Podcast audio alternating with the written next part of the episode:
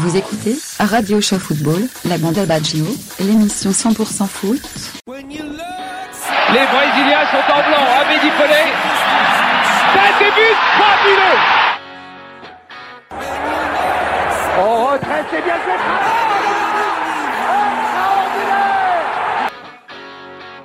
Allez mon petit bonhomme. Ouais, ouais, Here comes the Cantona! I don't believe it! La frappe de Neymar Quel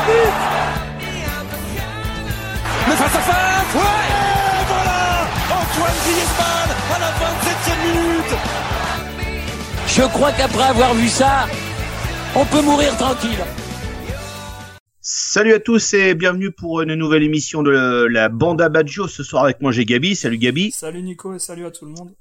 Alors ce soir on va parler de la 13e journée de Ligue 1. On va faire un, un petit, une petite globalité des matchs. On va pas s'arrêter sur un match en, en général parce que bon t'es d'accord avec moi Gabi, ça n'a pas été non plus la, la meilleure journée euh, depuis le début de saison. Ouais tout à fait. Ouais.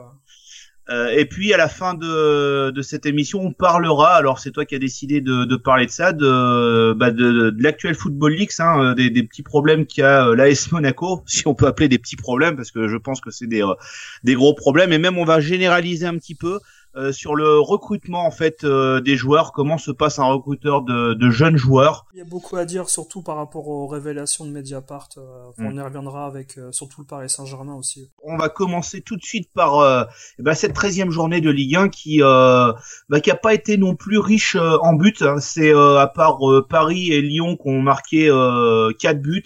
Bah, le reste c'était des 0-0, des 1-0, voire 2 à 0. Euh, Il y a eu beaucoup de beaucoup de déceptions. Hein. Je pense euh, notamment à Nantes qui la semaine dernière, c'est vrai, avait écrasé euh, Guingamp 5 à 0 et finalement qui ne fait qu'un partout face face à Rennes. Rennes qui avait joué jeudi en en Ligue Europa et bon bah c'est une petite contre-performance pour Nantes. Ouais, c'est une petite contre-performance, mais il faut dire qu'ils reviennent de très loin, donc je pense que ça, ça leur suffit. Et puis ils étaient menés au score sur un, sur un coup franc de Grenier qui passe bizarrement entre tout le monde. Et je sais pas si t'as vu le but, et il arrive au premier Ouais. poteau. Oui. Et c'est assez étonnant ce but que se prennent les Nantais et ils arrivent à égaliser par la suite. Mais j'ai trouvé le match vraiment euh, que les deux équipes se satisfaisaient du match nul, un peu comme le, le Lille-Strasbourg qu'on a eu le vendredi soir, Oh là là. qui était soi-disant le deuxième contre euh, un des, des prétendants, à- prétendants l'Europe, peut-être. à- Euh, Il était 7 ou 8e euh, juste avant ce match-là quoi. C'était hyper décevant. Donc, euh, moi, j'ai trouvé ce match euh, plus entre les supporters que, que sur le terrain, quoi. finalement. Mm, C'est vrai, c'est vrai. Parce que si t'avais vu les, les photos sur Twitter et les réseaux sociaux, les, supporters rennais étaient très chauds par rapport aux Nantais. Ils voulaient à tout prix leur remettre la pile et euh, on s'est retrouvé avec un match euh, vraiment très moyen de Ligue 1. euh. Moi, j'aurais un- vraiment un gros coup de gueule comme toi, je pense. hein. Ce week-end de Ligue 1, il nous a montré toutes les faiblesses de long en large Voilà. de cette Ligue 1. C'est ça. C'est vraiment... euh, Un Paris qui domine, qui va dominer. Je sais même pas. Alors, je pense que Paris, quand Paris va perdre, ce sera parce que Paris est fatigué. Ça va pas être quand ça va pas être que Paris va perdre contre une équipe euh, euh, plus forte. Je pense que Paris perdra quand il sera fatigué, c'est tout. Parce que là, euh, pour le moment, bah, c'est un sans faute. 13 victoires, c'est du jamais vu en Ligue 1. Euh, et je me demande s'ils ont pas dépassé du coup euh, le Tottenham de, des années euh, des années 50, fin 50 je crois.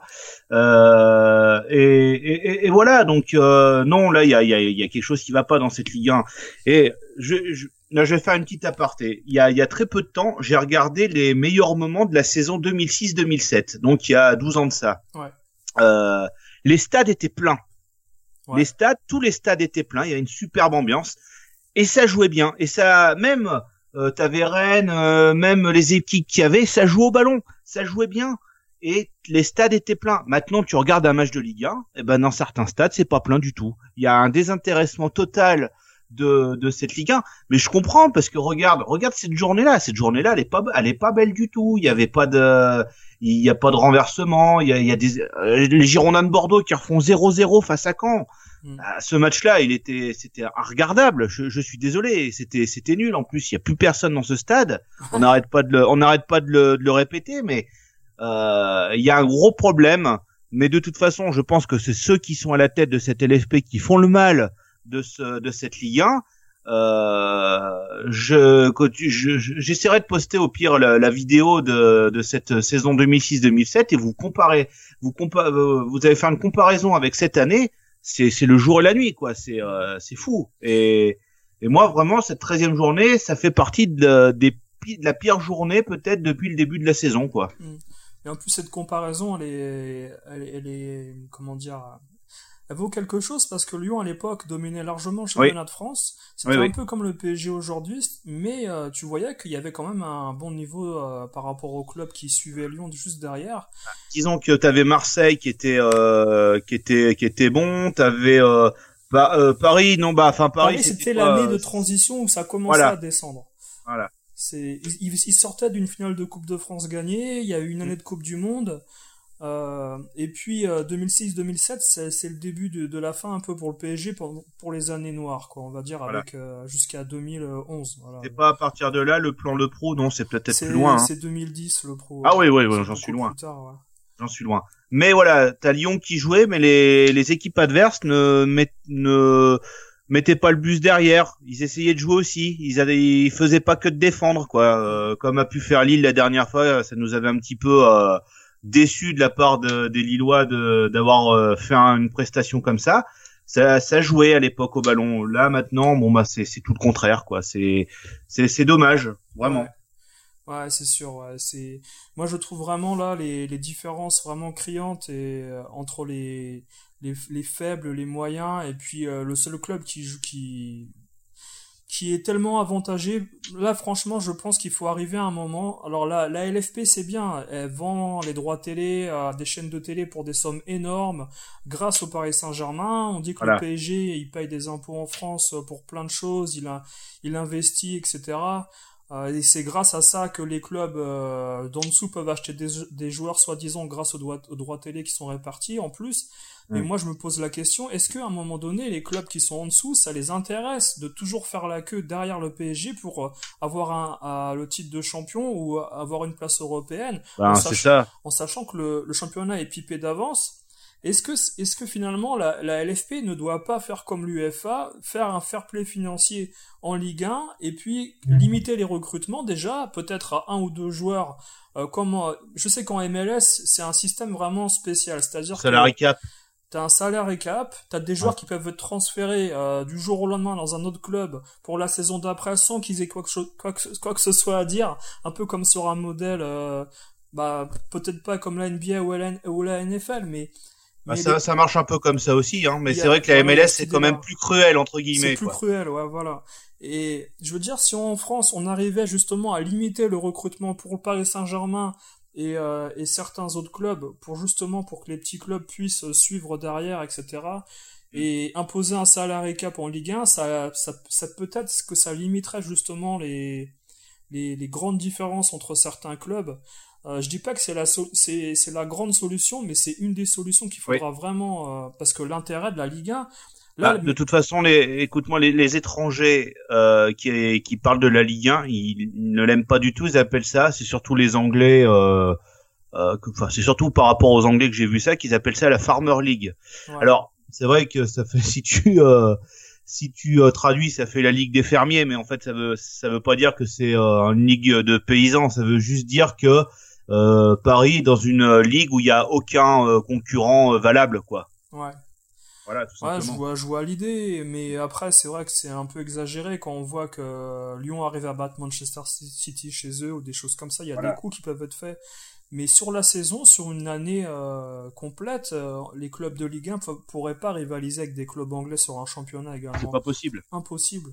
Je vois pas Lyon euh, aller taper Arsenal, Chelsea toute la saison, quoi. C'est pas mm. possible. ils ont fait un coup, ils le feront pas. Et, ça. et sincèrement, le Media Pro a acheté les droits de la Ligue 1 pour des sommes énormes. Alors c'est à partir de 2020, je crois, que Canal Plus ne les a plus. Euh, et, je pense que là, ils vont être obligés de, de sûrement revendre les droits parce que je vois pas comment euh, des, des, des matchs tous les avec euh, des 4-5-0 va intéresser les gens pour s'abonner à une nouvelle chaîne qui n'a pas été créée encore. Mm. Et juste pour voir des un championnat qui est, qui est pipé d'avance ça, ça, intéressera qui? Je vois dans le monde je vois pas je vois pas même les américains s'abonner à la NBA une chaîne NBA pour voir seulement tous les tous les ans les Lakers gagner le championnat. Ça intéresse qui? Mm. enfin il, va falloir poser, se poser des bonnes questions. Je pense qu'on n'est on pas les seuls à se poser ces questions là il y a sûrement des, des, journalistes qui ont dû en, qui ont dû en parler dans des dans des articles et ça va être de pire en pire à mon avis mais comme tu dis, hein, Bordeaux, euh, je sais plus quoi là, Bordeaux, Bordeaux Camp. C'était insipide, mais c'est pas du football ça. T'as eu euh, 7 cartons jaunes euh, dans tout le match. T'en as eu 4 pour Bordeaux, 3 pour Caen. Euh, t'as 15 352 spectateurs sur un stade qu'on fait euh, 35 000 peut-être à peu près ou 40 000 je sais pas ouais, mais je crois qu'il y a presque 40 euh, ouais enfin voilà quoi c'est c'est c'est fou hein de voir ça hein. Bah, c'est, c'est fou et c'est, c'est grave dans le sens où t'as les investisseurs qui viennent d'arriver au club. Qu'on, ils ont eu vraiment beaucoup de boulot là. Qui étaient en tribune et ils ont dû se dire euh, mince, on est arrivé dans quoi? Mmh, ça. Un peu comme euh, tu sais quand Macourt est arrivé euh, à Marseille et qu'ils se prennent euh, ils se prennent un gros score par par le PSG ou une autre équipe. Ouais, voilà, ouais. Plus. Mmh. Ils se disent dans quel pied je me enfin ouais. voilà où je me suis mis.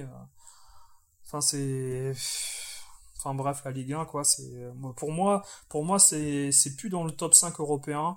Je pense que la Serie A est, est, passé, est repassée devant. Ah oui, bah je pense, ouais. Parce que ah, c'est plus c'est plus joli de voir un match de Serie A que de voir un match de Ligue 1. Hein. C'est con à dire, mais euh, même à Marseille-Paris, c'est dénué d'intérêt maintenant. Hein. Ouais, ouais, ouais. ouais. Et déjà, à la base, dans, dans, dans le football européen, je, je veux dire qu'on on est toujours, on a toujours ce déficit de culture foot euh, par rapport mmh. aux autres pays. Bien sûr. Parce que nos clubs sont assez jeunes et, et d'autres n'ont pas trop d'expérience européenne. Donc on, on, supporte notre région, on va dire. Mais on voit pas plus, plus loin que le bout de notre nez. Et finalement, on se rend pas compte qu'ailleurs, il y a peut-être meilleur et des choses comme ça. Quand je vois à Bordeaux, on satisfait de, de, de, ce genre de match à Bordeaux pendant deux, trois, depuis 2-3 ans. Enfin, même peut-être 4-5 ans. Plus. Ouais, voire plus. Ouais, ouais c'est, moi je trouve ça grave quand même. Euh, quand, quand tu vois en Italie, moi ce week-end j'ai regardé Milan-Juventus. Le Milan, ils sont soi-disant une des équipes les, en perdition à cause des, euh, des problèmes financiers qu'ils ont eu à la, suite à la vente euh, des chaînes de télé de Berlusconi, etc euh, ben sincèrement ça joue au football et euh, ils ont tenu la dragée haute face à face à la Juventus et c'était un superbe match qu'on aurait pu voir en, en Champions League. Hein. Mm. Moi sincèrement quand je vois un Milan Juve en championnat et quand, comme quand je vois euh, un match de, de, de Liga eh ben ça joue au football comme tu dis t'as les supporters euh, qui sont là euh, justement parce que les peut-être le prix des places dans les dans les stades est, est approprié à, à, la région on met Ouais. pas des 40 50 euros pour aller voir un OM Dijon quoi par exemple tu vois Mm. on va mettre des 5 euros des, des choses comme ça quoi Et- C'est pareil, regarde, euh, moi c'est mon pote qui voulait aller voir Marseille PSG, c'était 80 euros ouais la place. ouais 80 euros. Euh, depuis quand Marseille n'a pas battu le PSG C'est plus pour moi, malgré qu'il y ait toujours l'envie euh, de, de gagner Paris, pour moi c'est plus une affiche euh, alléchante comme euh, comme avant, parce que tu sais que malheureusement tu vas te faire défoncer de toute façon. Et pour moi les 80 euros c'est c'est beaucoup trop, c'est beaucoup trop. Tu te fais tu te fais moins quand même défoncer qu'il y a 3 ans quoi c'est Oui, ouais, c'est vrai, mais Mais c'est bon, à cause de euh, quoi que tu perds le match aussi? C'est parce que justement le Qatar a un pouvoir illimité. Mm. C'est, il faut vraiment que la Ligue 1, la LFP, se penche sur ce cas-là et qu'il y ait une réunion des présidents et qu'ils fassent en sorte que euh, le PSG ne puisse pas aligner prati- À une époque en Europe, tu avais la, la loi des trois joueurs européens. Et ben voilà, mais moi, d'Europe. tu vois, cette, euh, ben même en même en championnat de France, hein, t'a- t'avais Ouais, pas le droit d'aligner plus de trois étrangers. C'est c'est bête à dire, mais à cette époque-là, ça jouait, euh, le foot était bien. Je, suis- je suis désolé, je suis pas un vieux jeu, mais je trouvais que c'était quand même beaucoup plus équilibré, quoi. Mm. Ça forçait les clubs français à acheter français. À former.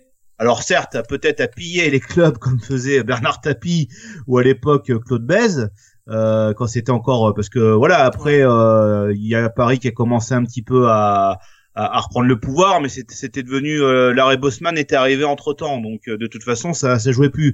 Mais euh, mais voilà et c'était tout de même c'était équilibré, euh, même si euh, Marseille était toujours au-dessus du lot ou Bordeaux à l'époque. Euh, les matchs qu'il y avait en dessous, ça, ça jouait bien. Quoi. Il y avait toujours des petites stars qui venaient euh, dans, dans, dans chaque club. quoi.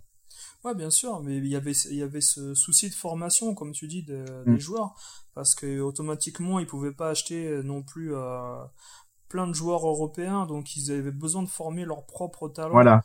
C'était un peu ça qui, qui bridait en fait les équipes euh, et qui, qui nivelait surtout le, les, euh, le jeu, le niveau de jeu dans, dans toute la Ligue 1 quoi. Mm, mm. Et euh, moi je trouve ça sincèrement dommage qu'aujourd'hui on en, en, en France, on, on, laisse plein pouvoir au PSG parce qu'ils ont plein d'argent. On n'a jamais, parce qu'on n'a jamais vu ça en Ligue 1. Donc le Gret, il se frotte les mains avec les droits télé, ceci, cela. Euh, moi, je serais pas étonné qu'un jour on, on entende des choses pas nettes. Euh, enfin, moi je dis pas que, euh, attention, je dis pas que Olas euh, il a raison dans tout ce qu'il dit, hein, mais Olas euh, s'il revient, s'il revient à l'attaque toutes les semaines, c'est que je pense qu'à un moment donné, peut-être qu'il bah, peut-être qu'il sait des choses, il quoi. sait des choses, mais il peut pas les dire parce que c'est du off et des rumeurs, j'en sais rien. Mm. Mais bon. Pff, il enfin, je pense que vraiment le fair play financier, faudra peut-être l'appliquer euh, en championnat de Ligue 1 à un moment donné. Quoi. Mm. C'est vrai. Enfin voilà, bon, écoute, euh, c'est c'est comme ça. On va bien voir dans les prochains jours si euh, ce que ce que va donner, euh, même dans les prochaines années, ce que va donner la Ligue 1. Mais euh, moi, j'ai peur qu'on descende encore plus euh, en bas de l'échelon, quoi. C'est ça. Ouais.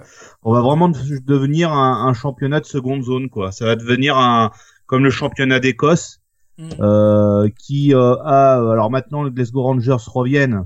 Mais euh, à l'époque, c'était euh, le Celtic et, et puis le Glasgow Rangers. C'était Mm. der- derrière, euh, c'était euh, Motherwell, c'était peut-être euh, Heart Heart of Midlothian. Enfin, tu vois, Ouais, c'était ouais. euh, voilà. Mais ça va devenir pareil. Mm. Parce Et ça vrai. va être, ça va devenir inintéressant, quoi. C'est comme tu dis, hein, c'est la- l'analogie est bonne hein, parce que Mm. euh, les Glasgow Rangers à une époque, ils avaient une équipe qui était pas trop mal. Euh, Mm. entre 96 et 2000, ils, ils jouaient justement les, les premiers tours de Champions League, les, Mm. les phases de groupe, etc. Et euh, ils avaient des bons joueurs qui étaient des anciennes stars avant-centre. Il y avait eu des Canidia, il y avait eu des, je sais plus quel autre, mais enfin. Giovanni, euh, t'avais eu, bah t'avais aussi. là-bas aussi. Je sais, Ouais. avant qu'il aille au Milan. Il y Ouais. avait des bons joueurs, mais si tu veux, le problème, c'est que le championnat là-bas est tellement désavantagé.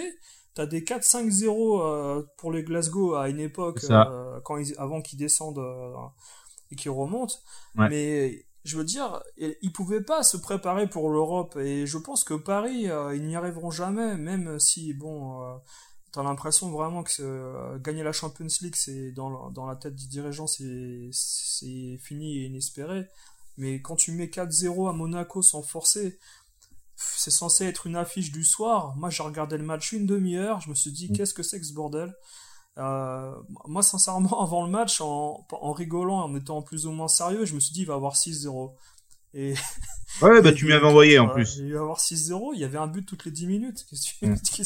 Enfin, après, ça s'est calmé, c'est-à-dire qu'il y a eu euh, deux buts euh, dès les premières minutes en première Voilà. et deux buts dès la deuxième mi-temps. Mm. Mais tout ce qu'ils ont raté, Paris, euh, ça aurait pu faire très mal. Hein. Ils se Ah sont oui. arrêtés. Hein. Co- Comme a dit Stéphane Guy, qui était assez agaçant pendant les... Stéphane Guy, alors quand même, je pense que quand t'es supporter d'une autre équipe que le Paris Saint-Germain, je pense que tu peux t'énerver parce que... Ah bah c'est obligé. De toute façon, euh, déjà, tu te rappelles quand c'était le Marseille PSG l'année dernière, euh, qui disait ah les supporters de Marseille s'en prennent à Neymar, c'est pas normal de s'en prendre à un joueur de ce calibre et tout comme ça. Ouais. Je suis désolé, mais bon, c'est des équipes qui qui s'aiment pas et voilà, c'est le jeu. Hein, dans les autres euh, dans les autres championnats, ça se passe comme ça et bon ben voilà, faut faut vivre avec quoi. hein. Ouais, d'ailleurs, c'est c'est marrant parce qu'à chaque fois que t'as Stéphane Guy qui commente le match, il y a une embrouille à la fin du match dans le débrief. Il, Ouais. il s'embrouille avec les gens qui sont à l'antenne, avec Habib Bey et puis Eric Carrière. Comme quoi, tu vois que, pas avec. euh, il est pas objectif comme personnage. Il- Moi, je pense qu'un commentateur, il doit rester neutre et parler des stats, Ah voilà. mais il a pas à dire euh, ah Monaco ils sont nuls ce soir euh, et c'est pas fini, hein, ils vont s'en prendre d'autres. hein. Tu vois, des Ouais. trucs comme ça qu'il a sorti pendant le match. Moi, franchement, je suis, je suis abonné Canal et je suis supporter de l'AS Monaco. J'éteins la télé et j'écris une lettre. J'écris une lettre à Canal. Tu fais comme à l'époque, t'éteins la. Bon, ça marche pas bien parce que t'as toujours un temps de décalage, mais tu mets RMC et puis tu laisses les, les images de Canal. Voilà. il y a un gros C'est ce qu'ils faisaient à l'époque, mais il y avait un gros. Maintenant, il y a trop de décalage. Mais bon, euh, tu peux être supporter quand c'est en Coupe d'Europe. Ouais. Hein, t'es, patriote euh, quand c'est en Coupe d'Europe C'est ou quand c'est toléré. avec l'équipe ou quand c'est avec l'équipe de France. Mais en championnat, je pense qu'il faut quand même rester neutre pour pas qu'il y ait euh, pour pas que ça énerve euh, un groupe de supporters, quoi, parce que c'est pas normal. euh, bah, tu te sens un peu lésé à la fin, quoi. Tu te dis attends, euh, même le commentateur, il est pas, il est pour le PSG, euh, ça, t'as pas envie d'écouter des, des, des vannes sur ton équipe euh, comme ça, quoi. Déjà qu'elle est mal en point. Par exemple pour Monaco, ils étaient déjà mal en point. T'as pas envie d'écouter de la part d'un, excuse-moi, mais c'est un piètre commentateur aussi, hein, Stéphane Guy. Il y a mieux hein, que lui. Oui. Ouais, on est d'accord. Bah, je veux dire que euh, entre guillemets, euh, toi comme moi, comme ton voisin, comme le mec du bistrot, on est, on est autant légitime que lui à commenter un match, hein, vu ce qu'il donne. Ah oui, oui, euh, on fera mm. pas, on fera pas pire. Ouais. C'est sûr. Mais euh, sinon, pour voilà, pour reparler de la situation de Monaco, euh, moi je suis, je suis assez content de voir enfin que les journalistes à la télé commencent à se poser des questions sur euh, sur euh, sur Thierry Henry et d'autres parce que ils ont mis du temps quand même. Hein. Je crois que c'est Habib Bey qui l'a avoué à la télé hier. Il a dit, moi j'étais assez confiant par rapport à Thierry Henry, mais finalement je me pose des questions. Là. Bah oui, mais c'est sûr. même temps, hein, parce que mm. tu te prends des tu te prends des, des piles entre guillemets et puis le jeu que tu produis, il est très naïf. C'est ça. Non, mais ça, c'est le souci des Français, même euh, même de beaucoup de journalistes, c'est que euh, ils croient que parce que le mec a été un très bon joueur de foot, ça va être un très bon entraîneur. Mais c'est toi qui me l'avais dit, et je suis d'accord 100% avec toi. Maradona, c'était un dieu du football. En tant qu'entraîneur, je suis désolé, il est il est pas bon. Hmm. Euh, Platini, euh, bon, il a eu euh, un bon moment avec l'équipe de France, mais bon, c'était pas, c'était pas non plus terrible. Hein. Euh, c'est juste parce qu'il avait les bons joueurs qui allaient à l'époque. Et encore, il a quand même bien galéré pour faire qualifier l'équipe de France. Enfin non, il a eu deux échecs à l'Euro 88 et puis à, la Coupe du Monde 90. il, a pris, il a repris après Henri Michel, je crois. Donc en fait, et eh ben, il a pris en 86 en fait. Euh, Henri Michel était euh, était viré comme une grosse merde. Il y a pas d'autre, il y a pas d'autre mot. Et euh, bah, c'est Michel Platini qui a pris, euh, je crois à partir de 87, je crois, si c'est pas des, si je dis pas de bêtises. Et euh, il n'a pas pu qualifier l'équipe de France pour euh, l'Euro 88. Il s'est pas qualifié pour l'Euro 90. Et après ils ont quand même réussi la coupe de la coupe du monde 90. Et ils se sont qualifiés pour l'Euro 92 en faisant un un sans faute. Mais bon, il y avait à l'époque, tu avais tous les Marseillais qui étaient en forme, tu avais le PSG, euh, les joueurs du PSG, c'était une bonne équipe. Mais voilà. Mais c'est pas parce que tu un grand un grand joueur que tu es forcément un grand entraîneur. Hmm. Zinedine Zidane fait peut-être l'exception ah, l'exception pardon euh, du, du truc.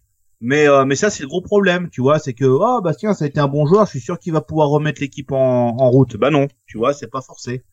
Ouais, comme, comme, comme on avait dit il y a longtemps, euh, les, souvent les entraîneurs qui étaient, qui étaient des grands, des grands, grands joueurs, euh, ces, ces grands attaquants avaient un talent inné et puis ils pensaient mm. pas forcément à la tactique sur le terrain, ils étaient plus dans l'esprit euh, créer quelque chose comme un artiste euh, et puis euh, les entraîneurs en général leur donnaient carte libre en attaque T'avais des, des attaquants comme Papin qui a été un mauvais entraîneur aussi. T'as eu Van Basten qui a été catastrophique. Ouais. Euh, tous ces grands attaquants, je pense qu'ils avaient un tellement tel, un, talent euh, tellement inné qu'ils se posaient pas la question de la tactique sur le terrain. Eux leur donnaient la mm. balle, ils arrivaient à prendre le ballon dans le ciel à 1m50 du sol et faire un retourné. Alors mm. que euh, dans le jeu, c'était pas ça qu'il fallait faire à la base. Mais ces mecs-là avaient tellement de talent que je pense que tactiquement ils se sont jamais posé la question comment on doit jouer aujourd'hui on doit et en fait, finalement quand, quand ça s'est retourné contre lui quand, quand contre eux quand ils sont devenus entraîneurs bah ils, apprennent sur le tas finalement ils ont appris toute la théorie etc mais en pratique euh, la réflexion que tu dois avoir pendant le match et la préparation avant le match je veux dire, c'est quelque chose qu'ils doivent apprendre. Et je pense mm. que Thierry Henry, comme Zidane a fait, il aurait dû passer par un adjoint, euh, adjoint euh, d'un club, pas d'une nation où tu entraînes les attaquants, parce que entraîner les pas attaquants. Pas de la MLS, parce que ça n'a rien à voir. Non, mais ça, déjà, non, mais ça, veut, ça, veut rien dire entraîner les mm. attaquants. Tu, mm. tu te poses pas la question de la tactique du match. Voilà. T'es là pour euh, former les attaquants, à comment tirer dans les situations de but, etc. Il y a, mm. y, a, y a pas vraiment de notion tactique, mis à part les décalages, les 1-2, enfin bon, après. Mais je pense que Thierry Henry, euh, on, on l'a pas donné, on lui a pas donné l'équipe dans la meilleure situation euh, pour, pour faire sa gamme. Quoi. Je pense que c'est vraiment casse-gueule pour lui et comme tu dis, pourquoi pas, à mon avis, il va peut-être euh, peut-être donner sa démission pour essayer de partir sans trop de, de vagues, ouais. sans trop de vagues, parce que bon, s'il voit vraiment que la situation est désespérante, à mon avis. Bah, s'il, est, est... intelligent, excuse-moi, eh ben, il, il devrait euh, demander la- l'aide de quelqu'un quand on Mm. recrute quelqu'un euh, pour l'assister. S'il Mm. s'il a s'il a pas autant d'ego qu'il qu'il a, euh, mais je, ça m'étonnerait, hein, mais il demandera l'aide de quelqu'un. Mais j'ai du mal à croire que ça, ça soit possible. Écoute, on verra ça. Mais- On verra ça.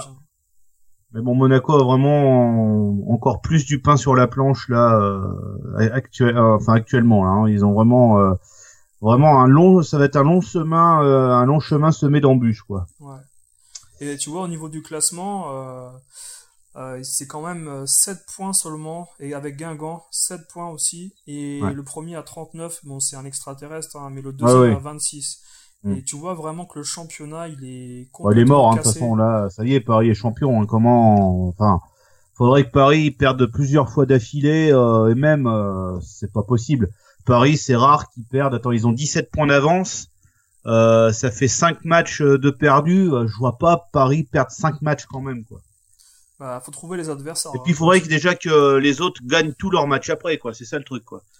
Non, mais c'est plus la question, comme tu dis, est-ce qu'à un moment ils vont être fatigués ou pas hein, C'est Bah, c'est ça. Moi, je pense que c'est ça qui vont les faire fléchir un petit peu. Hein. Et comme tu dis, souvent en hiver, c'est là qu'ils sont un peu moins, euh, Mm. Un peu moins en forme. Mais bon, bah, il y aura peut-être des points à jouer là-dessus. Mais bon, pff, ça, ça va être. Je pense que Paris ils vont vraiment pas avoir euh, à se.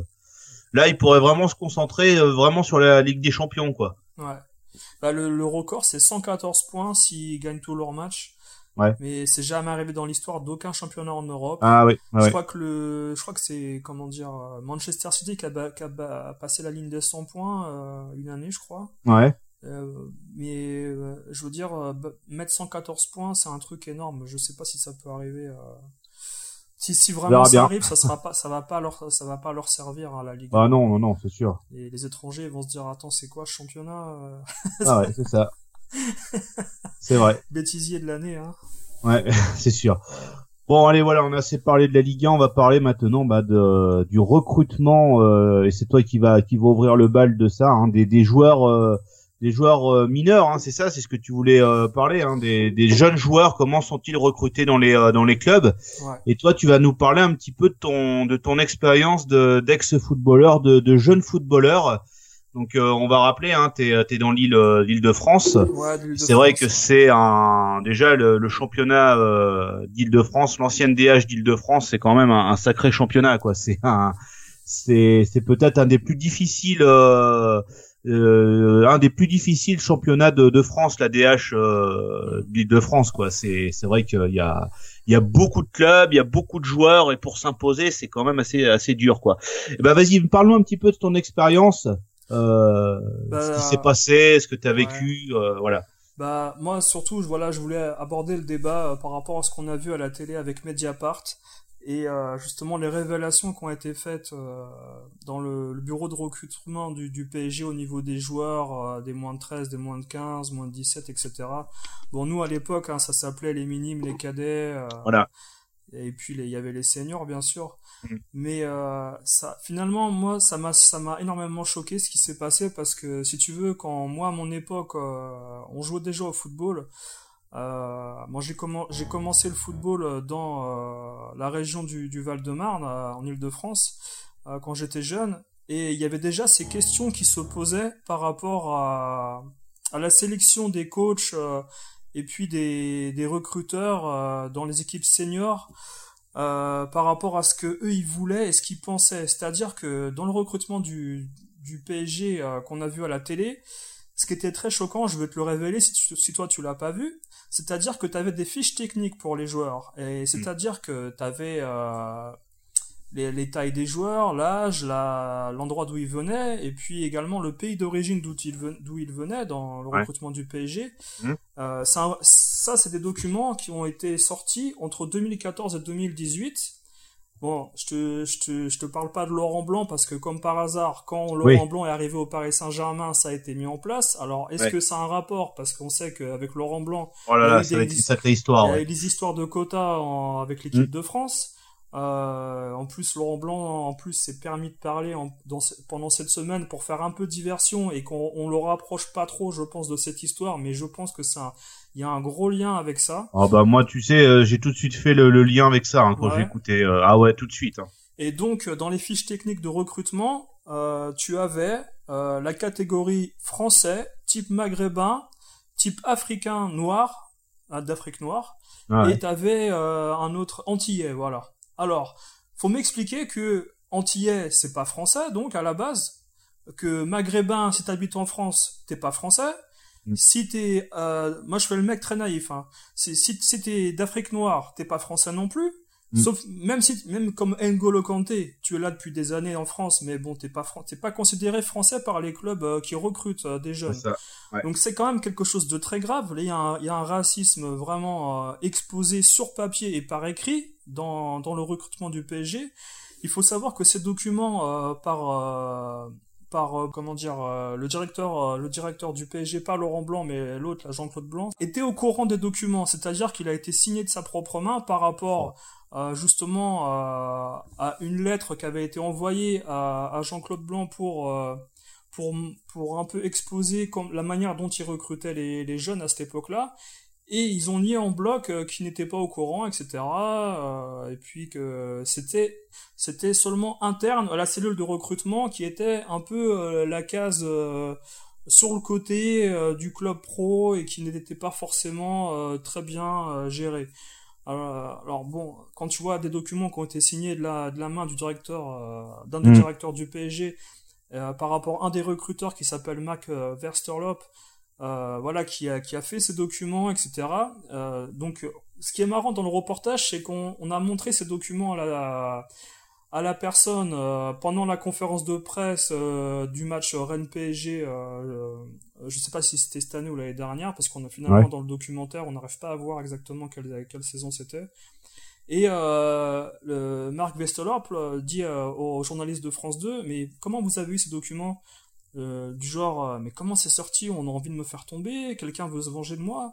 Donc tu mm. voyais qu'il y avait quelque chose de louche déjà. C'est-à-dire qu'il savait que avait c'était un truc à problème. Mm. et, et donc au PSG, le problème qu'il y a, c'est que on te prend des joueurs euh, pour justement limiter les quotas, c'est-à-dire que ils ont montré le, le, la position d'un jeune et euh, Yann Boho, euh, je crois, si j'écorche son prénom, je suis désolé, je m'en souviens plus trop, mais il est parti donc jouer à Rennes. Il a gagné le championnat de France 2018 des moins de 17 justement en ne pouvant pas jouer au, PSG parce qu'il était d'origine antillaise. Et quand au PSG à cette époque-là il y avait trop de, de entre guillemets de joueurs blacks il fallait mm. euh, mettre un ou deux blancs dans l'équipe pour euh, pour le quota donc euh, voilà on, sent qu'au Paris Saint-Germain comme dans d'autres clubs hein, je pense pas que ça soit le seul club en France à faire ça je vais en venir justement à mon expérience en Ile-de-France déjà à l'époque si tu veux euh, nous, on a joué. Euh, j'ai commencé en division 1 district pour ensuite jouer en PH, en DH et jusqu'en CFA2 à, à Saint-Maur-Lusitanos, avant que le club soit fusionné avec Créteil où j'ai arrêté le football euh, en, 2000, en 2002. Et, et ce qui s'est passé donc, ce qui s'est passé déjà à l'époque, c'est-à-dire que on, on, allait dire, on va recruter un black parce qu'il est costaud et qu'il est fort, et on va pas prendre le petit blanc parce que lui il est il est il, est, trop, il est, trop, fragile il a seulement 16 mm. ans il est pas encore développé alors que les les euh, je, je, prends les propos des gens c'est pas mes propos. Les blacks ils sont plus grands déjà ils sont plus costauds et c'est un peu les mêmes propos que Samuel avait tenus. Sauf que Samuel il s'est fait avoir avec cette histoire parce que lui il a parlé ça naturellement voilà mm. euh, en conférence de presse avec des journalistes à la radio il, a parlé ça naturellement parce que dans le milieu, c'est comme ça en France. C'est-à-dire que mm. tu as un racisme latent envers, et, des préjugés aussi. Tu as, des, as, des préjugés envers les blancs qui sont euh, pas assez costauds et euh, justement trop fragiles et pas prêts pour être pro à l'âge de 15-16 ans. Et tu as des joueurs, des, des joueurs africains qui sont pour certains des présumés, c'est-à-dire qui ont déjà vécu 2-3 ans en Afrique euh, avant de venir en France et finalement leur, euh, leur date de naissance est, est, euh, est, est, retardée par rapport à leur vrai âge. Nous, on a connu ça avec Joseph. Je pense que Joseph, il va rigoler en entendant ça, mais nous, on avait, moi je le dis, hein, on avait un attaquant qui était avant-centre dans notre équipe. bon, on savait que nous, par rapport à notre physique, il était largement plus développé que nous. Nous, on avait 15 ans, il avait peut-être 18, 19 ans déjà. Mais si tu veux, nous, on l'adorait, ce mec, c'était pas contre lui. Mais tu savais que les, recruteurs, déjà en Ile-de-France, euh, en championnat de division 1 district ou de, de DH, cherchaient ces joueurs-là, costauds, forts, black, entre guillemets, pour gagner les matchs sans forcément euh, avoir plus de difficultés que si euh, il prenait que des blancs un, peu un peu frêles entre guillemets si tu veux. Il y avait déjà cette histoire de racisme latent. Alors nous en tant que moi en tant que blanc, j'aurais pu en souffrir et me rebeller contre ça. Si mm. tu veux, c'était à l'insu de, de... Votre plein gré. non mais voilà, je veux je pense à la blague de des guignols mais si tu veux euh, quand t'as 14-15 ans, tu penses pas à ça en fait, et t'es avec ton pote, c'est ton ami, tu rigoles, tu rigoles dans les vestiaires, tu te dis pas tiens lui il va jouer parce que lui il est plus fort que moi, etc. Et, parce qu'il est parce qu'il est plus grand, parce que tu penses pas à ça, mais dans la tête euh, des entraîneurs et des coachs à l'époque c'était comme ça. Et euh, tu t'en rends compte quand quand tu quand t'as 18-19 ans ensuite, quand tu vieillis un peu plus.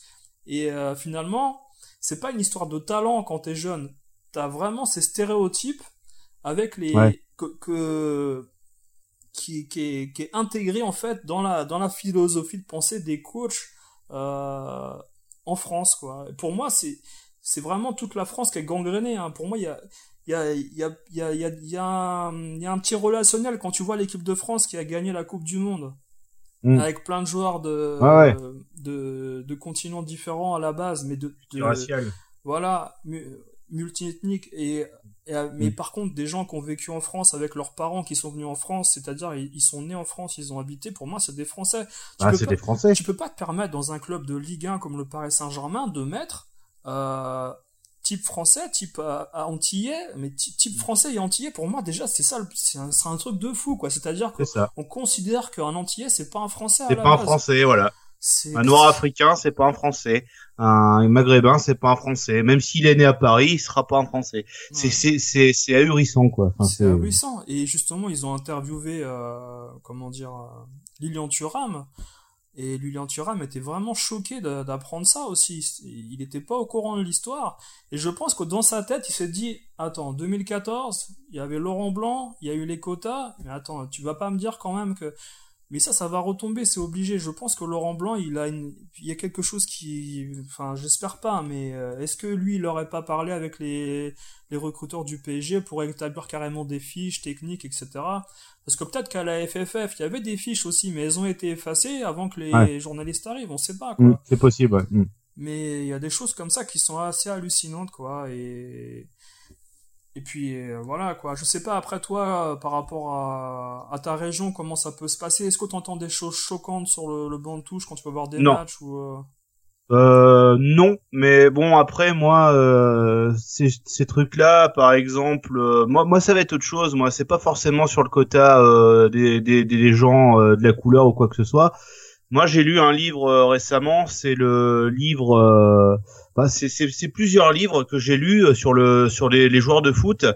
Et si tu veux c'est la façon dont les jeunes sont recrutés maintenant. Et euh, c'est un truc de dingue quoi. Mm. c'est que ils vont payer déjà le joueur à, à 15 ans il va recevoir une prime. Mm. donc euh, il va avoir plus de 2000 euros. Alors tu penses que le gamin il va pas refuser d'aller d'aller là dedans hein, ça c'est obligé.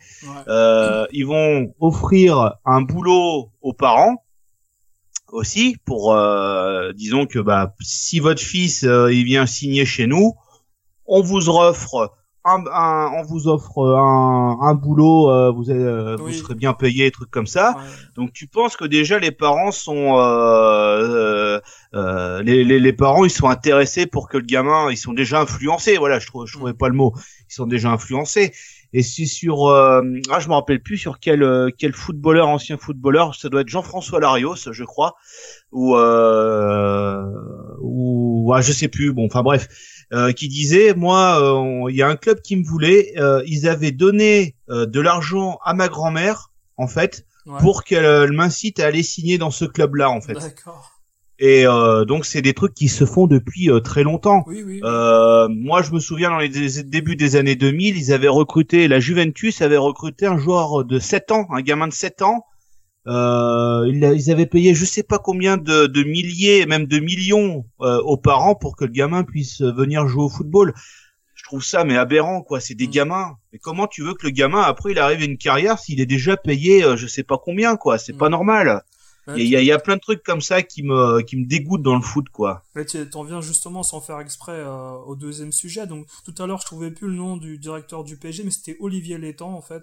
Ouais. Et, ah oui, euh, d'accord. Voilà. Et justement euh, cette personne là a recruté au, au, FC Barcelone un jeune joueur qui qui était très jeune mineur, mmh. Ruiz, dont le père justement ne pouvait pas venir en France pour signer au Paris Saint-Germain avec son enfant pour le seul cas euh, du football, c'est-à-dire que la FIFA interdisait les transferts de mineurs de club à club en Europe et dans le monde.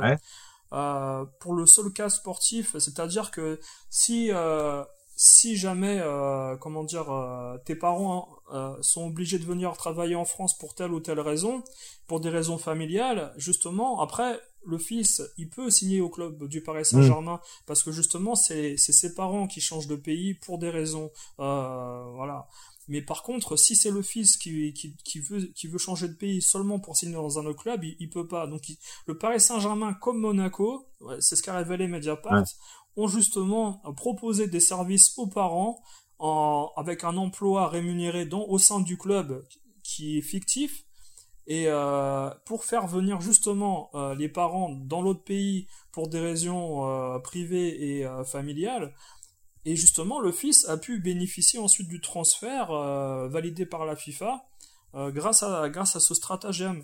Et exact, ça rejoint exactement ce que tu dis. Voilà. C'est-à-dire mm. que c'est des transferts déguisés avec euh, d'autres raisons familiales, quoi. Mm. Mais le, par, par, exemple, on apprend que le père de Kais Ruiz dans le documentaire a, été euh, engagé comme recruteur au centre de formation ah, dans, un, dans, dans, un cadre euh, fictif, c'est-à-dire qu'il ne fait pratiquement rien, il est juste là euh, pour faire acte de présence et que son fils évolue simplement au Paris Saint-Germain.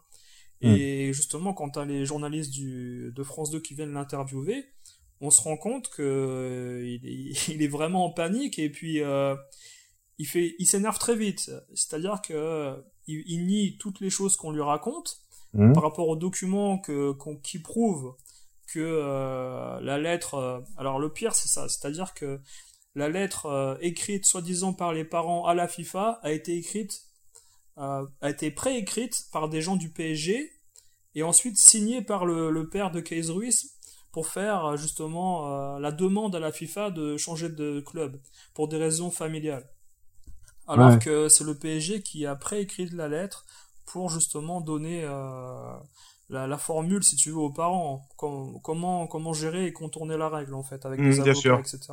C'est quelque chose de grave, je trouve. Euh, ah bah, c'est scandaleux, il n'y a pas d'autre mot. Hein. et puis le transfert, voilà, les transferts de mineurs. Euh, le, fils, le, petit, là, qui, avait moins de 10 ans, je sais pas quel âge il avait, il avait 7-8 ans. Ou, ouais, 9, 10 ans, moi c'était 7 ans, moi, je me souviens, c'est ça m'est revenu comme ça là, à l'époque un gamin de 7 ans qui signe à la Juve enfin c'est avec des, des sommes une somme astronomique. Mais j'ai dit euh, attends le gamin euh, ça se trouve il aura même plus envie de jouer au foot dans dans 3 4 ans euh, voilà il va être dégoûté du foot à force hein. Bah, la première chose c'est que l'argent qui, qui, qui, est versé aux parents est-ce que le fils un jour reverra l'argent? Parce que ah bah, ça aussi sait voilà. pas comment les parents vont mm. gérer si c'est des gens assez sans scrupules etc comme je fais la, là, le parallèle avec la chanson où t'avais les parents de Jordi là qui avaient oui, dilapidé tout l'argent et c'est ça. Mm. on sait pas comment l'argent est géré. Donc finalement là tant qu'il a pas 18 ans il, il peut rien toucher etc et comme tu dis du jour au lendemain il peut ne pas jouer. Il y a, il y a vraiment un il y a vraiment un gros souci au niveau du, du, du trafic de mineurs. Et, et à Monaco c'est pareil euh, ils ont contourné les règles etc je pense qu'il y a une grosse dérive là en ce moment euh, enfin en ce moment ça fait peut-être 5-6 ans que c'est c'est avéré mm. mais comme par hasard depuis le depuis que le Qatar est arrivé je sais moi pour moi tu vois ce documentaire que j'ai vu il il valide le fait que pour moi le PSG euh, ne veut les directions du PSG ne veulent pas gagner la Ligue des Champions. Ils utilisent le Paris Saint-Germain pour promouvoir le Qatar et la Coupe du Monde 2022 et justement euh, euh, montrer qu'ils sont capables de gérer quelque chose et de, de gérer des, des événements sportifs et de justement de faire de la pub pour leur pays à travers un club, hein, un grand club. Mais pour moi, Mm. ces gens-là, ils, ils ont jamais forcément voulu gagner la Champions League. Et je pense qu'ils l'ont vraiment abandonné l'idée de gagner la Champions League. Je pense que c'est quelque chose qui, qui vraiment ne, et, et passe au deuxième plan après le marketing et les affaires. Pour moi, c'est, C'est en fait euh, ils veulent que le PSG devienne une marque euh, dans le monde entier. ouais. Euh, le plan sportif, ils en ont peut-être strictement rien à foutre. Ils savent qu'ils vont gagner tranquillement la Ligue 1 et peut-être une coupe, euh, une ou deux coupes euro, enfin de ouais. en France, enfin les deux coupes peut-être. Et le reste, euh, bah c'est ouais, c'est ça quoi. C'est que le, le le principal, le graal pour le PSG, ce serait la Ligue des Champions. C'est mis de côté quoi. Tout ça, mais Ouais. Ça devient non mais le foot devient dégueulasse, hein, sans déconner. Hein. c'est Bah, quand même fou. Hein. Tout ça en plus avec la prime d'éthique euh, qui regroupe Voilà. plein de choses, c'est vrai, il y a aucun souci. C'est-à-dire que dans la prime d'éthique, alors le Paris, le Paris Saint-Germain pour se défendre en ce moment, leur, leur ligne de conduite, c'est de dire que c'est un pour, c'est 12% en fait euh, du salaire mensuel, euh, c'est-à-dire sur les 100%, t'as 88% en fait qui est, qui est donné d'office aux joueurs, mais les 12% restants, c'est la, c'est la prime d'éthique. Et c'est, ça fait partie du salaire, donc c'est pour eux, c'est, c'est, leur défense. Et euh, mais par contre, quand tu dis aux supporters euh, aux abords du stade, comme dans le reportage, vous êtes au courant que pour euh, saluer les supporters, Ah ça c'est n'importe, ça pour- c'est attends, fou. attends, pour Ouais, dire, mais je- pour dire oui. merci, pour dire merci euh, Ils sont aux payés pour supporters, ça. pour euh, aller en conférence de presse, pour rester poli, pour descendre du bus en disant bonjour aux supporters, pour euh, être, euh, je, je veux dire, il y a arriver à l'heure à l'entraînement, des choses comme ça. Et euh, c'est considéré comme comme une prime en plus dans le salaire. N'importe quoi. Mais, mais de fait, de fait, ça c'est un bonus. Et je, Mm. je pense pas que, que euh, ça puisse, ah, ça- dans la logique, on peut avoir ces bonus. Mais que ça atteigne des sommes de 12% du salaire, c'est un truc qui est énorme. Et pour Ouais. moi, c'est inconcevable qu'on donne. Alors, dans, dans les, dans les plus gros, euh, parce que, ils ont justifié parce que, justement, le salaire de Neymar est un des plus élevés, Mm. que sa prime de, de- enfin, sa, sa partie du salaire de la prime d'éthique est de 375 000 euros. Oh C'est-à-dire que lui, pour arriver à l'heure, pour faire ci, pour faire ça, il y a, il y a 12, ou- 10 ou 12 points, il y en a beaucoup. Et dans la plupart des choses, ça, c'est en, c'est en corrélation avec les supporters et puis le respect du, de la, du club, etc. Des, enfin, des, des choses, des respects des valeurs, des choses qui Ouais. ne veulent pratiquement rien dire parce que finalement, répondre aux interviews et aller voir les supporters, c'est les choses les plus importantes euh, à l'intérieur.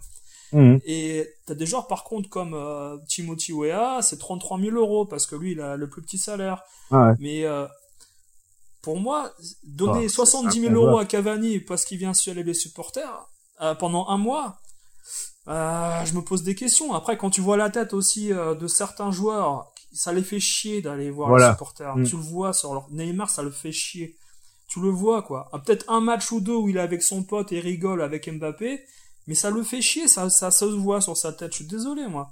Non mais quand les supporters vont voir ça, au bout d'un moment, quand ils vont voir les joueurs arriver, ils vont les insulter. C'est pas possible. Ah, Comment C'est, c'est, je sais pas. C'est, c'est euh, de la politesse Ouais. d'aller voir tes supporters. Ça devrait même pas être dans les dans les têtes Ça devrait de pas être dans le payer des joueurs. C'est ça. Mais c'est ça devrait pas être dans le salaire, mais ça devrait même pas ça. être pensé. Ouais. Tu ne peux pas être payé pour aller saluer des supporters. C'est des mecs, la plupart qui se saignent toute une euh, saison pour aller voir leur équipe préférée, Mm. et tout ça pour aller voir, euh, pour que les support, enfin les, les joueurs aillent les euh, les, euh, les saluer, faut, faut qu'ils soient payés. Non, mais c'est faut faut mettre dans la tête aux joueurs que eux ils sont ils ont un, un privilège, c'est de jouer, de, de vivre de leur passion et d'être très bien payés, et que ceux qui viennent les voir, eux par contre ils se saignent. Mais c'est n'importe quoi. Mais moi quand j'ai vu ça, mais comment tu peux euh, continuer à aimer le foot quoi? Euh, c'est- C'est vraiment le pognon qui a pris le dessus quoi. Ouais, ouais, mais il y a- il y, a un truc tout con, hein, c'est que je pense que dans des clubs euh, comme euh, la Paillade à Montpellier avec euh,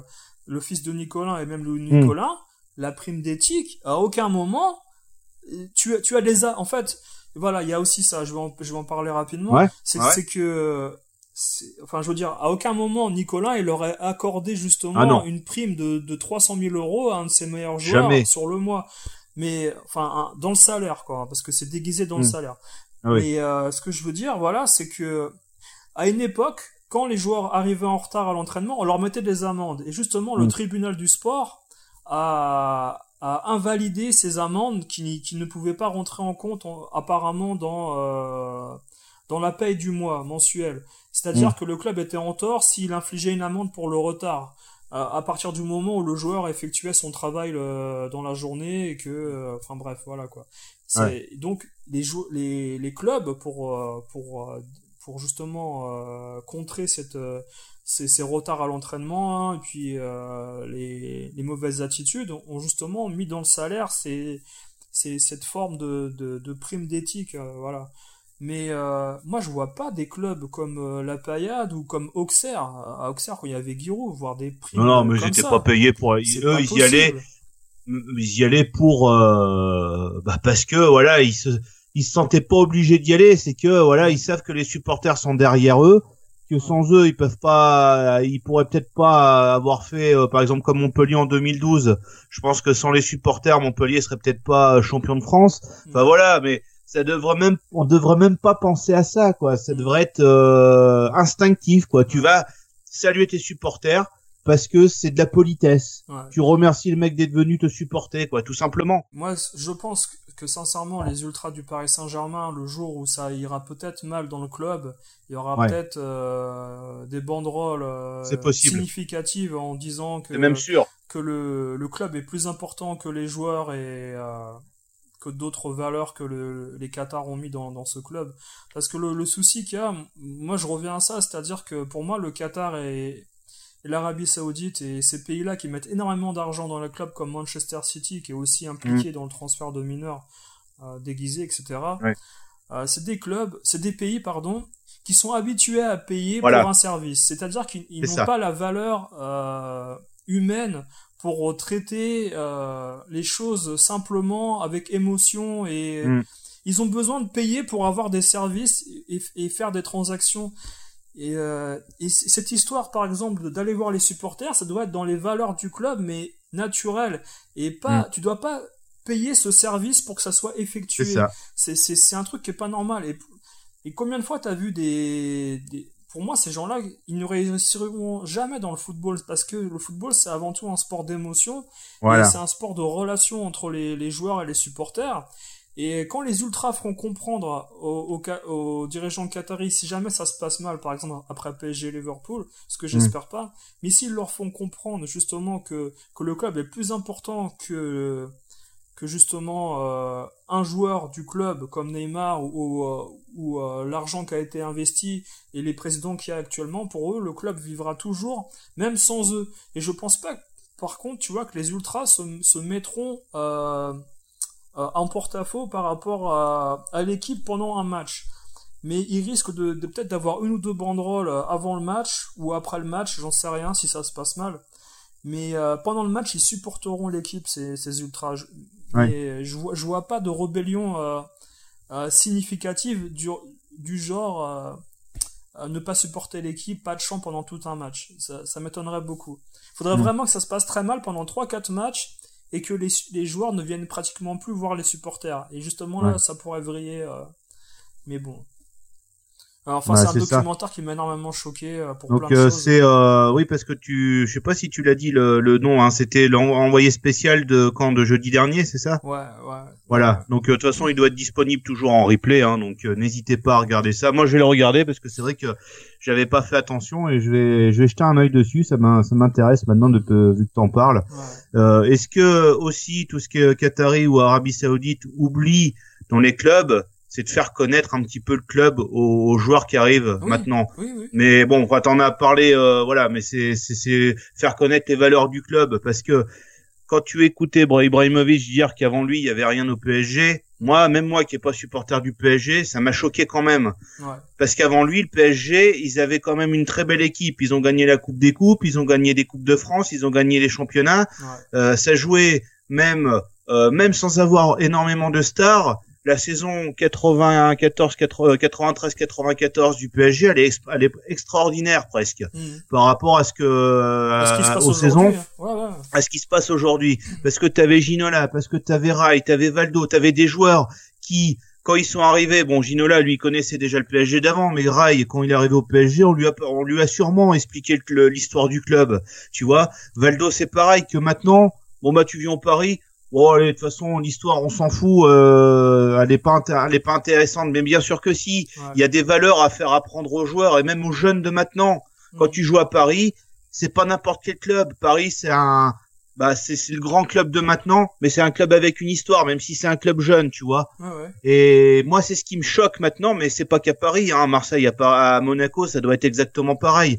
On n'apprend pas l'histoire et aux jeunes et aux trucs comme ça. Et c'est pour ça qu'en France, on n'a pas du tout une culture du foot. C'est ça le gros souci en France, on n'a pas la culture du foot. J'arrêterai pas de le dire parce que je le vois tous les jours. Il n'y a pas la culture comme en Angleterre ou quoi que ce soit. Et c'est c'est ça qui me qui me dérange maintenant quoi. Bah, c'est vrai, c'est vrai, c'est vrai ce que tu dis.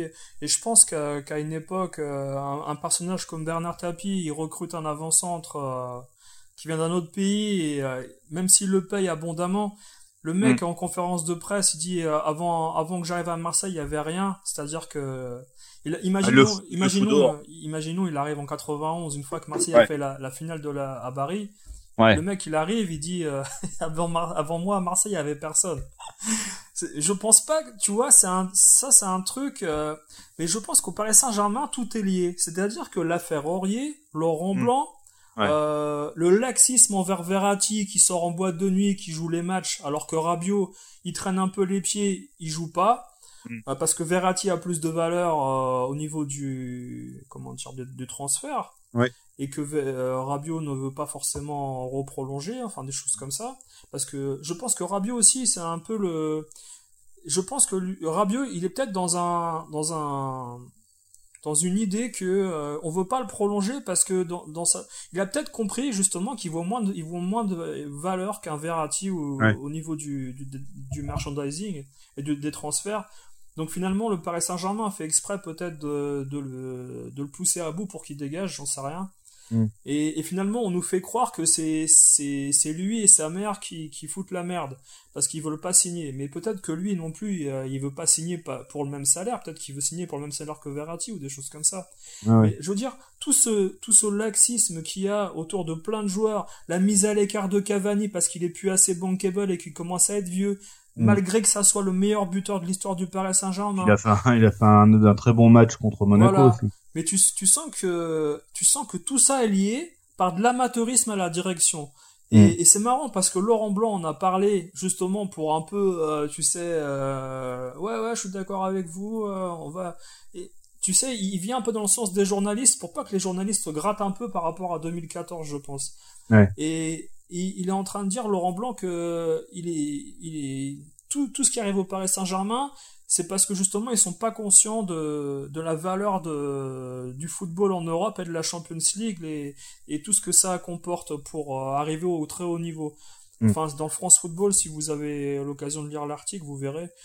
Mais euh, je pense qu'il y a plein de gens en ce moment qui sont vraiment en train de, de taper sur le PSG pour, les, pour des bonnes et des mauvaises raisons, mais toute la, tout l'amateurisme qu'on a depuis 4-5 ans par la Saint-Germain, je pense que tout est lié dans le fait qu'ils n'ont pas gagné la Champions League encore aujourd'hui et que euh, les, justement les joueurs qu'ils ont recrutés euh, euh, manquent de respect à, l'histoire du, Paris Saint-Germain. Il y a, il y a trop d'argent qui a été mis en jeu pour, pour impliquer et pour forcer les joueurs à avoir des valeurs. si tu veux, mm. ça, ça se transmet par, par communication et pas par l'argent. Il y a plein de choses comme ça. Donc la prime d'éthique, pour moi, c'est un truc qui est déguisé, mais sur le papier, il y a marqué quand même aller voir les supporters, aller voir si, et dans, dans les paragraphes les plus importants qu'il y a, mis à part arriver à l'heure à l'entraînement, bah, t'as aller voir les supporters, et ça, c'est pour moi, c'est choquant. Mais même arriver à l'entraînement, mais merde, quoi, enfin, toi, tu bosses tous les jours, t'es obligé d'arriver à l'heure. Hmm. C'est, c'est une conscience professionnelle. Je vois pas, euh, ça devrait, tu devrais pas être payé pour arriver à l'heure. Justement, tu devrais être euh, sanctionné. Euh, en fait, ça sert à rien parce que les mecs ils sont payés, mais dès qu'ils sont sanctionnés, ils doivent juste enlever ce qu'ils ont donné en plus pour qu'ils viennent en, hmm. en, avant, enfin pour qu'ils viennent à l'heure. Hmm. Donc en fait, lui, il perd pas d'argent finalement. Donc euh, c'est ridicule, vraiment ridicule quoi. Après, qu'est-ce que tu veux, hein, c'est c'est peut-être l'époque d'aujourd'hui qui fait qu'il y a des dérives comme ça. Hein, euh, entre, entre le fait que le, des, des grands clubs justement et, et, contourner le fair play financier et puis après quand tu apprends qu'ils ont contourné aussi les transferts de mineurs euh, dans les, dans mm. les, en Europe tu vas apprendre encore d'autres choses après. Hein, c'est... Oh bah c'est pas fini à mon avis. Hein. Je pense hein. que là on a que le le début d'un d'une grande grande grande affaire. Hein. Ça va être un ouais, ouais, ouais. un, grand feuilleton. Hein. Gate, ouais, on va appeler ça le. Et on arrive à la fin du cycle hein, là du Paris Saint-Germain parce que mm. moi j'avais dit 2022 c'est fini parce que la Coupe du Et Monde. la Coupe du Monde arrive. Voilà. Ça va être terminé cette histoire. D'ailleurs tu vois il y a un truc qui est marrant c'est que Pierre Ménès a repris ce que enfin a eu la même même idée en le disant haut et fort à la télé au CFC que, nous on a dit la semaine dernière. Il a, il a parlé justement de la politique de l'UFA par rapport à, au Paris Saint-Germain et aux gros clubs qui ne peuvent pas forcément sanctionner, mais dans, dans la politique de choisir l'arbitre, ils ont mis des arbitres pour le Paris Saint-Germain justement qui étaient plus ou moins mauvais et qui, qui allaient les saquer.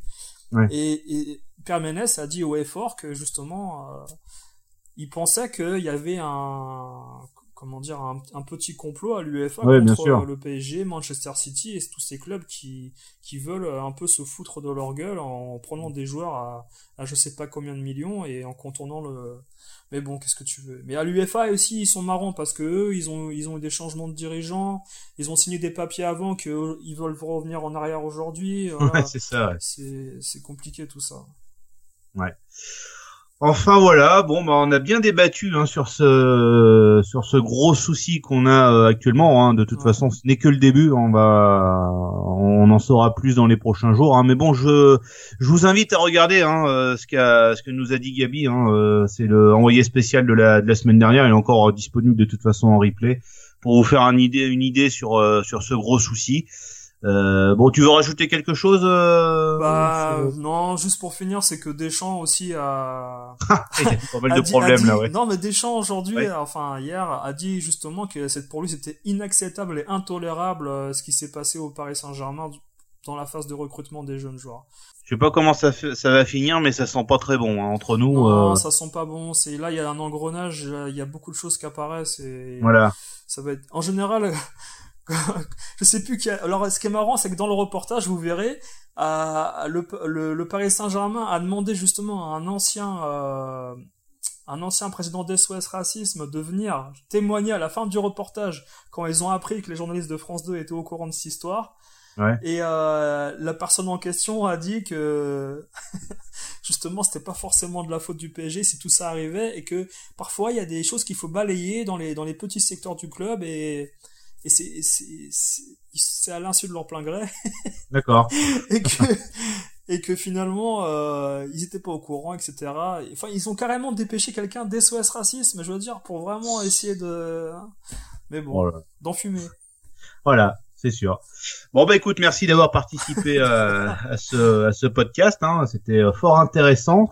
Alors on se retrouvera pas la semaine prochaine parce que c'est la semaine euh, internationale. Hein. On va retrouver l'équipe de France euh, dès vendredi face euh, aux Pays-Bas. Ça se jouera là-bas aux Pays-Bas.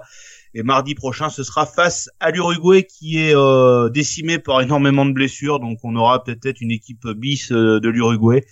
Donc on se retrouvera dans dans deux semaines. Bah merci Gabi encore une fois. Ah, à, à bientôt. À bientôt. Salut à tous. Salut.